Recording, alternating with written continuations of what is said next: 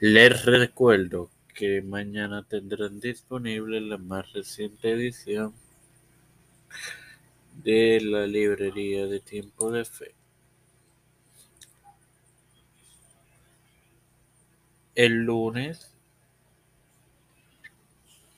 los padres de la iglesia, todo esto te lo recuerdo antes de comenzar con esta edición de Cruzadas que comienza ahora. Este es quien te da la bienvenida a esta quinta edición de tu podcast Cruzada. Es tu hermano Marnuso para finalizar con la introducción a la cruzada. Comencemos pues. Declarada cruzada en el 1123 la lucha entre los cristianos y musulmanes en la península ibérica eventualmente se hizo más conocida como la reconquista de la historiografía europea y solamente terminó en 1492 con la caída del Emirato Musulmán de Granadas, cuyo inicio fue en 1230. Hoy, el mismo es parte de los reinos de España y Marruecos y de Gibraltar. Empezando en 1147, las campañas en Europa del Norte contra las tribus paganas se consideraron cruzadas. El Papa, quien tuvo este esta posición entre 1198 hasta su fallecimiento en 1216, Inocencio III, que a su vez él nació en 1160 1161, empezó la práctica de, de declarar cruzada contra los herejes cristianos en 1199. En el decimotercer centenario se usó la cruzada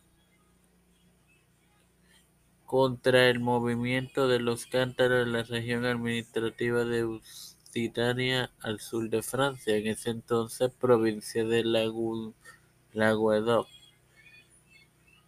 y fue hasta el 1791. Bosnia y Herzegovina, a ese momento Banato de Bosnia, en el decimoquinto centenario, y contra los protestantes en el decimosexto. Desde mediados del decimocuarto centenario, la retórica de la cruzada se usó en contestación a la aparición del Imperio Otomano y finalizó con la Guerra de la Liga Santa en enero del 1699. Sin más nada que agregar, te recuerdo que mañana tendrá disponible la más reciente edición de la librería de tiempo de fe, Padre celestial y Dios de eterna bondad y misericordia, estoy eternamente agradecido por el privilegio que me das de otro día más. Igualmente de tener esta tu plataforma, Tiempo de Fe con Cristo, con la cual me educo para educar a mis hermanos. Me presento yo para presentar a mi madre, a Alfredo García Garamendi, Yerili Vázquez, María Ayala. Eh,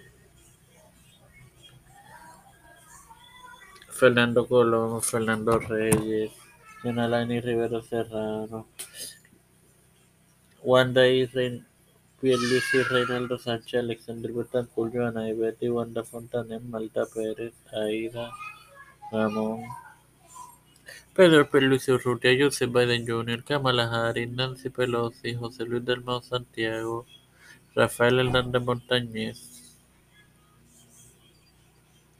Jennifer González Colón, todo aquel líder eclesial y gubernamental mundial, también las familias de Esperanza Aguilar, Cristian de Olivero, Elisa Flores, José Rana Plaza de Trujillo de Figueroa Rivera.